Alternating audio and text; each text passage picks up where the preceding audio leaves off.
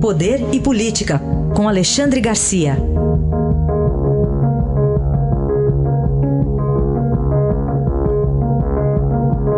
Alexandre, bom dia. Bom dia, Raíssa. Bom dia, Carolina. Oi, bom dia. Falar das exportações brasileiras, houve um recorde em outubro impulsionado é, pela China, né, Alexandre? Mas ontem teve aquela, aquele anúncio do governo americano de manutenção do veto à carne brasileira. É, vieram aqui, deram uma examinada e ainda querem pensar a respeito. Né? Agora, nunca se, se vendeu tanta carne para o exterior como agora nesse mês de outubro. Né? Isso que os Estados Unidos não compraram e que a China vai comprar ainda mais. Né? Foram está tá em mais de 800 milhões de dólares num mês. Pode, imagina se der um bilhão de dólares por mês.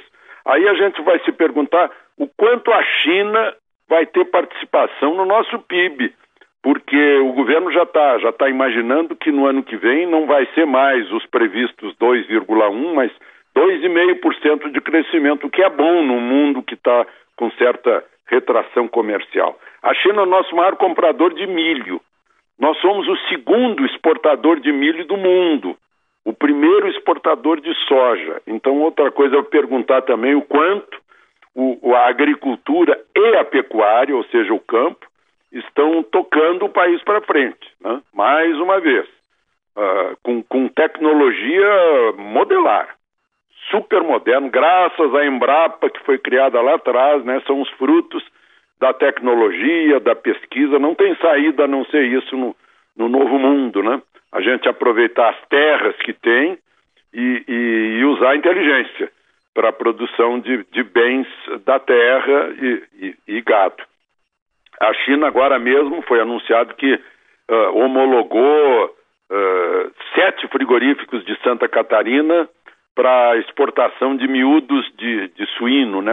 É pata, é rabo, é língua, né? essas coisas, a orelha, uh, lá para a China. A China está se tornando um grande comprador, né? já é um grande comprador brasileiro, mas vai ampliar a ministra da Agricultura esteve lá e disse que uh, o mercado chinês, né, essa, uh, esse ecletismo de ter um regime comunista, um governo de partido comunista único com uma economia capitalista. Né?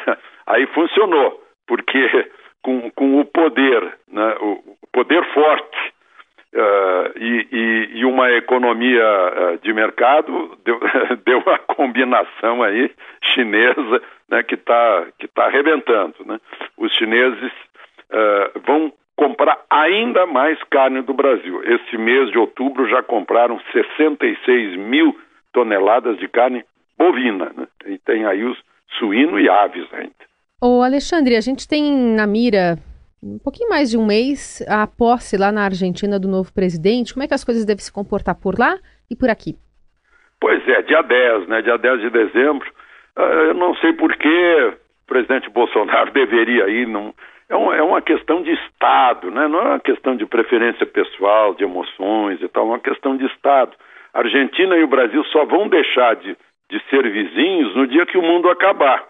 Até, até que o mundo acabe, seremos vizinhos argentinos e brasileiros. Né?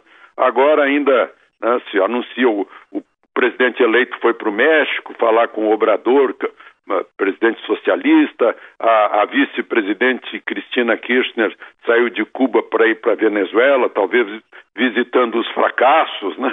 Mas deveria ir, eu acho que o mercado argentino é um grande, continua sendo um grande mercado para o Brasil, e se a Argentina for mal, não vai ser um grande mercado para os exportadores brasileiros. Né? Então, não, a gente tem que ajudar a Argentina a se sair bem. Né? Uh, o, há boas informações a respeito desse novo presidente sobre as posições de, de. Ele acha que a iniciativa privada tem que ser respeitada e estimulada, uh, ele é da economia de mercado, segundo me contam amigos argentinos, empresários. Né? E que, ao contrário, a Cristina Kirchner é que atrapalhou os exportadores, os exportadores argentinos, uh, fazendo, fazendo retenções de, de, de, renda cambial com as exportações. Os brasileiros também reclamam. Né? Um levantamento da Confederação Nacional da Indústria mostra que 60% dos, exportadores brasileiros para a Argentina se queixam de, de tarifas uh, indevidas, incompatíveis com, com o Mercosul, né, sobre produtos brasileiros entrando na Argentina. Então há muito a ser resolvido e eu acho que com a ausência do presidente brasileiro na posse do novo presidente argentino, isso nada vai ajudar naquilo que precisa ser resolvido e aproximado. Vamos falar de outro país, é, que é o Chile. Você vê, Alexandre, aqui nós estamos é, para ver hoje e amanhã a apresentação de um plano econômico em duas partes pelo governo. Você vê alguma relação aí é, entre o Brasil e o Chile nesse aspecto da economia? Pois é, eu acho que a agenda brasileira, o cronograma brasileiro foi apressado depois do que aconteceu no Chile. Né?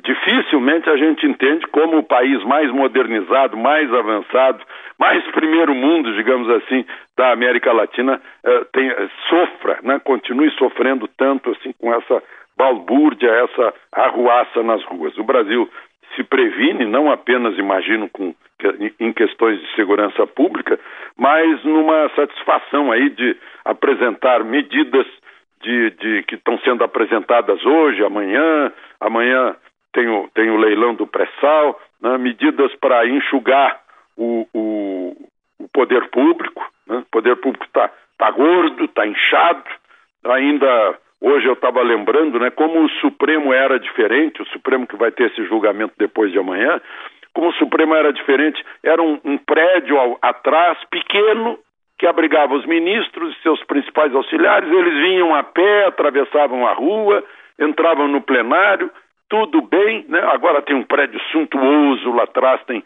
quase 200 funcionários por ministro, né? em plena era digital. Então, o, governo tem que dar uma satisfação sobre esse enxugamento. Vai propor, por exemplo, entre outras coisas, que se possa haver uma emergência em durante 12 meses, funcionário público trabalha menos e também ganha menos. Né? Pode fazer bico, talvez, em outro lugar. E eu tenho certeza de que não vamos notar, né? porque cresceu tanto do, de, de 20, 30 anos para cá, desde que chegou a informática, em vez de diminuir, cresceu. Né?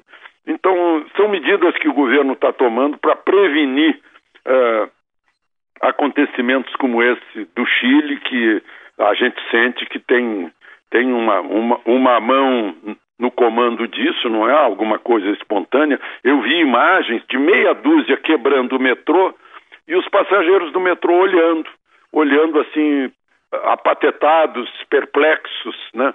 sem, nenhuma, sem nenhuma reação né, como se não tivessem participando disso, mas também não tivessem medo de impedir. Ah, eu, eu acho que isso foi um alerta para o governo brasileiro e principalmente para as medidas econômicas. Né? Agora mesmo está saindo já uma autorização para privatizar a Eletrobras, por exemplo. Então deu uma apressada também nas privatizações. Alexandre Garcia volta amanhã aqui com mais análise política no Jornal Eldorado. Obrigado, até amanhã, Alexandre. Até amanhã.